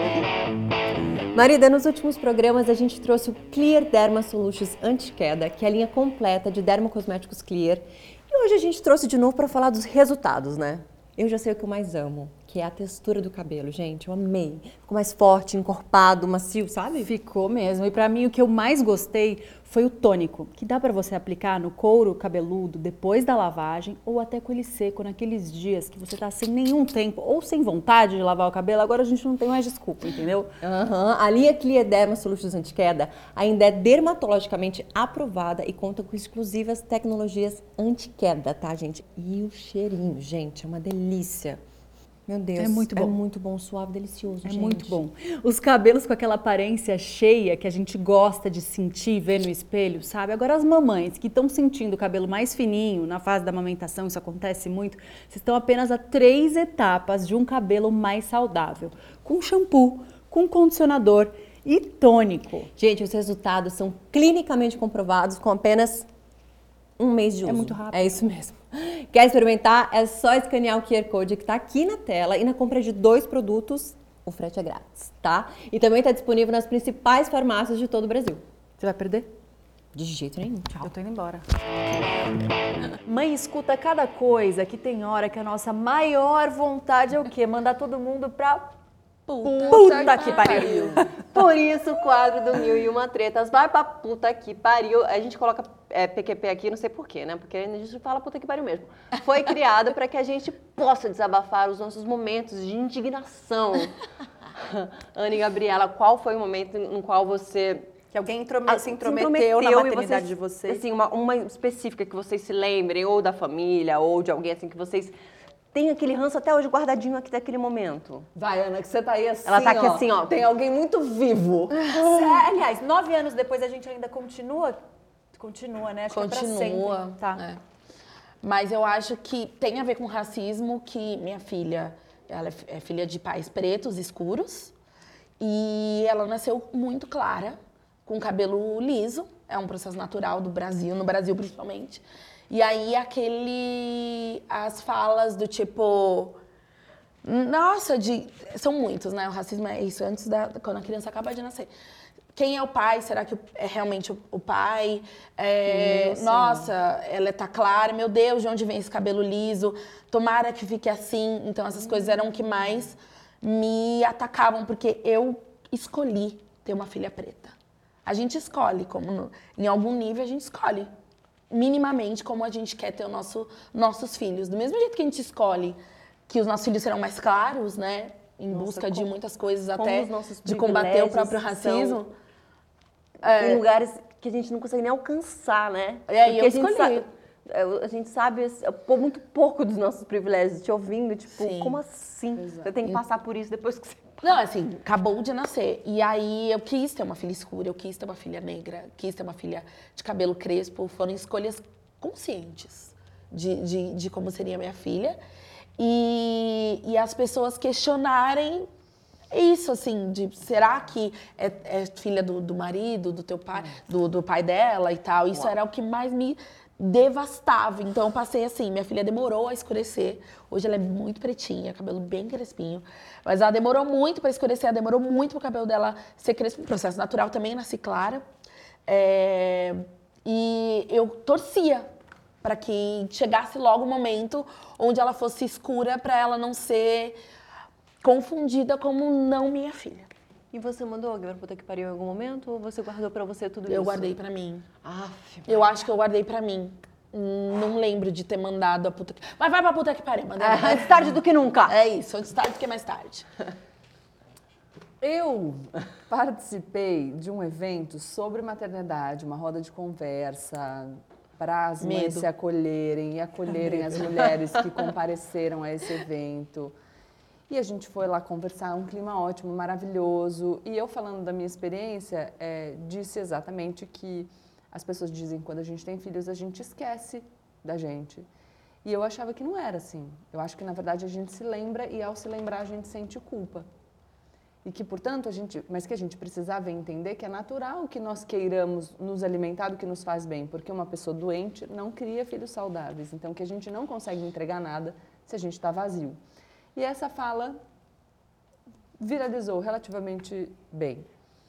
E aí, uma pessoa que estava na roda, como se nós estivéssemos as quatro aqui, que estava nessa roda, fez uma postagem, claro que covardemente não conseguiu me marcar, nem me endereçar declaradamente na postagem, mas falando assim, ah, eu acho é, ridículo, vejo aí essas pessoas querendo justificar que a gente não pode se esvaziar, tá, tá, tá, tá, tá, tá. É, se você, e uma coisa meio, se você não quer ter filho, se você não está disposto, se você não sei o que, é melhor não ter, porque a maternidade é isso, isso. E o meu ponto é, eu acho que cada um pode ter a sua visão sobre maternidade. É, eu acho que se você... Pode não, deve, porque é sobre isso, né? Exato. se Seres nasceu, individu- você decidiu individuais. que você vai ser a mãe da Júlia. Vou acordar e não só vou acordar, mas vou acordar e vou, gratidão, nascer do sol. Você quer ficar cinco anos só pelos seus filhos? Maravilhoso. Você sente saudade?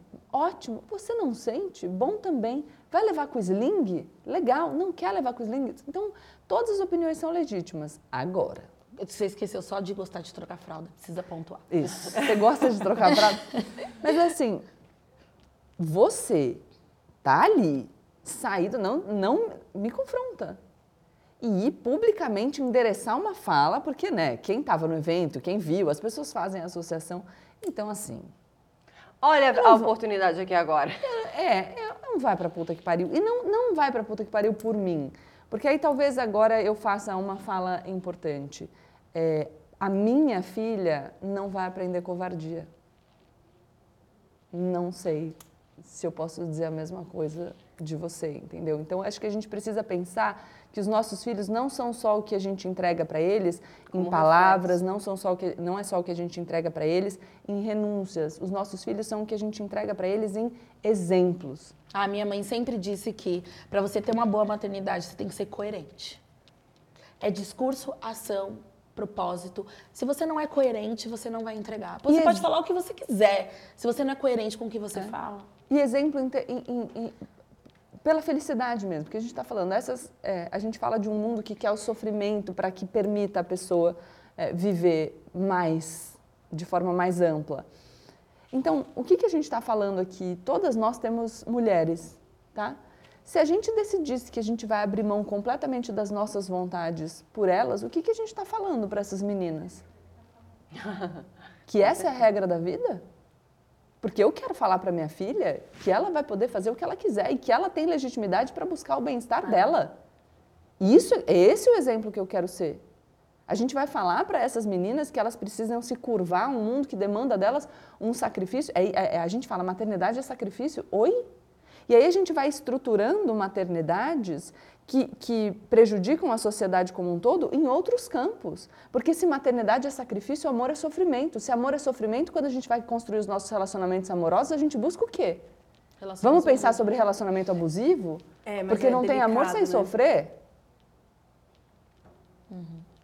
É assim que a gente estrutura as coisas? Ou maternidades que depois olham para essas crianças e cobram dessas crianças um sacrifício que elas nem demandaram. Mas é delicado também, porque a gente fala, concordo com tudo que você falou, acho, acho sim, acho que a busca é essa, mas é, é- é, quando a gente tem uma rede de apoio familiar, total, isso que você fala para mim é mu- muito forte, tipo, eu nunca precisei pensar com quem ia deixar, eu, porque eu sempre tive a certeza, eu tive, tinha uma rede de apoio, de afeto, como você chama, certeira, que estava lá e que nunca me deixou na mão.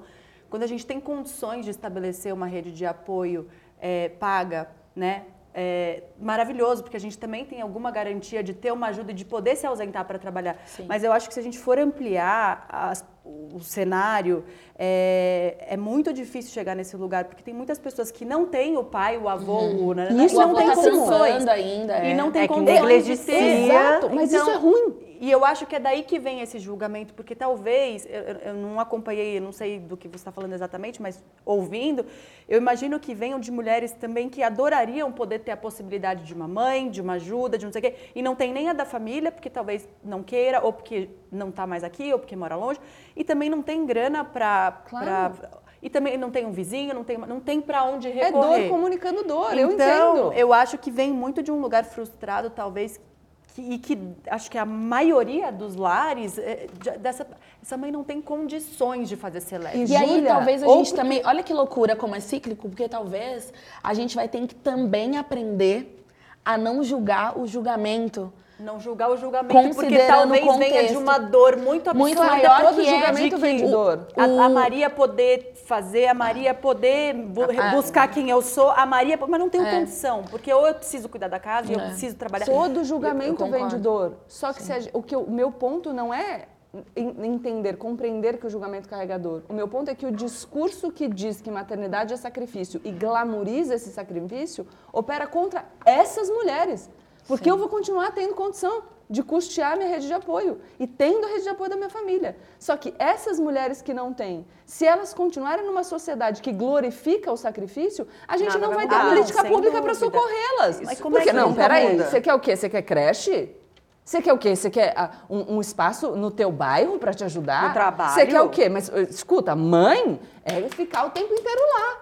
A, a- a consciência social que faz essas mulheres vulneráveis é uma consciência social que diz que para você ser mãe de verdade você tem que sofrer. Por isso Esse é que. principal a- é, absolutamente mas aí que tá. a- a- talvez o que. é- Por isso que espaços de diálogos saudáveis são importantes. Eu tenho pavor de grupo de mãe. Eu tenho pavor de escola de, de mãe. Eu acho assim, pavor. Mas espaços saudáveis são importantes porque no final disso tudo, a gente precisa gerar consciência. Porque a gente precisa dizer que num país como o nosso, consciência também é um privilégio. Também é um privilégio. aham. E importante, a gente só tá aqui. A gente só tá aqui. Mulheres potentes que estão trabalhando, que estão construindo a sua história, porque a gente teve acesso.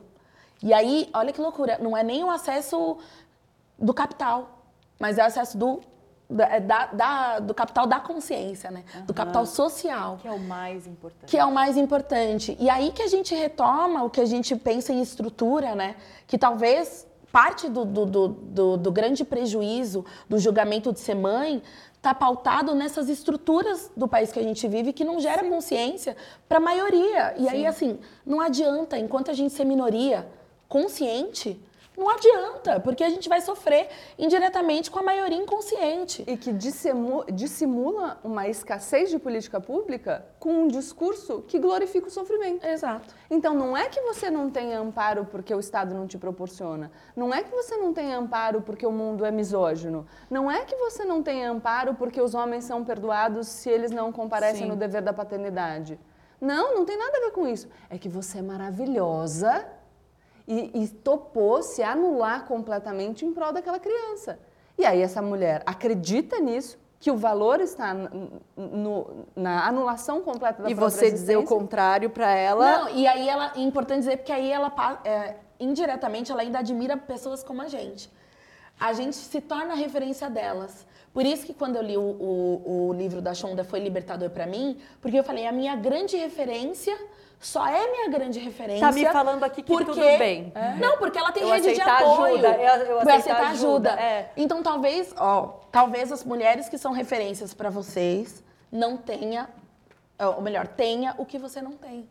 E o que eu quero E dizer isso é- precisa ser dito. Por isso que é importante eu dizer, tem um, um- um avô ali presente, 24 por 24 disponível, tenho quatro babás, tenho... É importante que a gente fale, talvez mais do que do nosso sofrimento, para validar, que a gente fala sobre o que a gente tem. Do que possibilita. Do que possibilita o nosso sucesso. para além da maternidade. Até né? Talvez isso seja mais vali- valioso hoje, para conscientizar a pessoa e falar assim, ok, tá tudo bem, eu, eu não, não tô ali porque eu não tenho isso. Vou buscar isso para estar ali. Até porque ter quatro babás é um imenso privilégio. Mas poder ficar em casa com seu filho também é. E quando você diz que alguém que não está 24 horas com a própria cria é uma mãe desnaturada, você está dizendo isso para uma mulher que com um bebê de três meses tem que deixar ele na creche. Porque senão não tem comida em casa. Sim. Não é que você está falando para mim. Se fosse só falar para mim, não teria tanto problema. Porque eu consigo não só pagar as minhas babás, mas eu consigo pagar minha terapia. Análise, é. Eu tenho muito apoio. Você está falando isso para uma mulher que, numa época de violência nas escolas, tem que deixar um bebezinho numa creche. Sim, é isso. Entende? Isso é perverso. Perverso, é. Completamente. Não é por mim, não é uma, uma questão individual. Porque se fosse individual, eu trato individualmente na terapia. Mas é uma dissimulação de uma violência social que atinge as mães. A gente não pode glorificar sofrimento de maternidade. A gente tem que dizer o seguinte: a maternidade é o que garante que nós sejamos uma sociedade no futuro. E isso, inclusive, para a estrutura capitalista. Você não tem maternidade, você não tem força de trabalho. Se você não tem maternidade, você não tem mercado consumidor. Então, ou vocês cuidam da maternidade para que essas crianças consigam se desenvolver, o discurso que eu quero ouvir sendo propagado por aí é um discurso que fala que investimento em primeira infância é economia no futuro. Que você ter rede de apoio é garantir que você não vai ter mais gasto na manhã. E que por isso ela precisa ser pública. E não um discurso que diz: não, não, não. O legal mesmo é a mãe que abandona tudo e fica com essa criança. Porque a disparidade da ocupação dos cargos de poder, daqui a 20 anos, quando as nossas filhas forem adultas, sabe qual vai ser? Exatamente a mesma. Não, e lembrando que a gente vive num país onde isso já acontece com a maioria das mulheres, né? Porque também é um número bizarro, já falei ele aqui algumas vezes, não vou lembrar, mas assim, a grande maioria, acho que 50% das mulheres não conseguem voltar para o mercado de trabalho depois que é mãe. Porque não existe espaço para essa mulher. Então vale lembrar que a gente também vive nessa realidade, né? A a- o gap salarial, não, o gap salarial não é tão importante entre homens e mulheres. O gap salarial é entre homens e mães. Um casal jovem que decide ter um filho, o homem continua trabalhando e a mulher fica para trás. Agora você vai dizer o quê para O homem muitas vezes Co- até acende. Claro. Porque há uma empatia ali entre. Grande, cara maravilhoso, cara responsável, ele né? vai criar pai, Tem não, filho pra pô, criar, deixa ele tem filho pra criar. comprometido. Ele vai ser mais empenhado no trabalho porque agora ele tem uma família, um filho pra criar, né? Então a gente, quer, a gente quer solucionar o gap salarial, mas a gente fala para as mulheres que maternidade é sacrifício, que você só é uma boa mãe mesmo se você abandonar tudo e só viver em função da criança. Não dá, galera, porque uma coisa com a outra não combina. Ou a gente pensa sistemicamente ou a gente vai ficar preso nessa realidade. Gente, o papo tá muito bom. a gente tá aqui assim, ó. Mas A gente começou o episódio se perguntando: e a mãe? Nasce quando? E terminamos entendendo que provavelmente durante essa jornada que é a maternidade, a gente vai nascer e renascer, né, Shongani? Lá de cara, ela já falou isso pra gente várias vezes como mãe. E quanto mulher, quantas vezes forem necessárias pra gente e pros nossos filhos? A cada choro, a cada nova fase, a cada nova descoberta dessa criança, vão nascendo novas versões nossas, mais adaptadas, mais experientes e até mesmo mais fortes. Então, queria muito agradecer a troca, Shongani e Gabi, por compartilharem todos os nascimentos e renascimentos como mães e mulheres, por terem sido tão honestas assim. Foi muito foi legal. muito especial, gente, juro, foi incrível mesmo. Não tô nem lendo meu TP aqui só para agradecer as histórias divididas, o quanto fortaleceram essa, essa, essa rede aqui que a gente está tentando construir. Uau, eu, tô, eu sa- juro, eu, eu entrei assim, eu, tô- eu já estava desconectada, cheguei chorando aqui, eu tô saindo assim. Chegou chorando está- mesmo. é, Meu eu- eu saí, tô chorando, saindo tá no abastecida aqui, obrigada. Como que tá aqui, né? Eu Obrigada acho, o que mesmo. eu acho incrível é que as conversas vão fluindo, né? Todo mundo saiu diferente, porque tem conversas que só acontecem quando acontecem. Quando acontece. E foi isso. Eu cheguei aqui me achando uma mulher e uma mãe corajosas. Quando na sua fala de abertura, você disse, quando ela fez cinco anos, eu comecei a sentir saudade dela, porque antes eu não sentia. Eu falei, caraca, essa mulher falou Fudida. isso. Não, na hora eu já falei. Temos o episódio, obrigada. O episódio de hoje, o episódio do mil. Aí tá vendo, a gente não tá conseguindo terminar aqui, mas legal. Episódio do Mil e Uma Tretas de hoje vai ficando por aqui. E, mas, olha só, nós nos encontramos na próxima segunda-feira, às 19 horas, tá? No canal Mil e Uma Tretas ou na sua plataforma de áudio preferido. Beijos e até breve. Beijo. Até semana que vem. Tchau.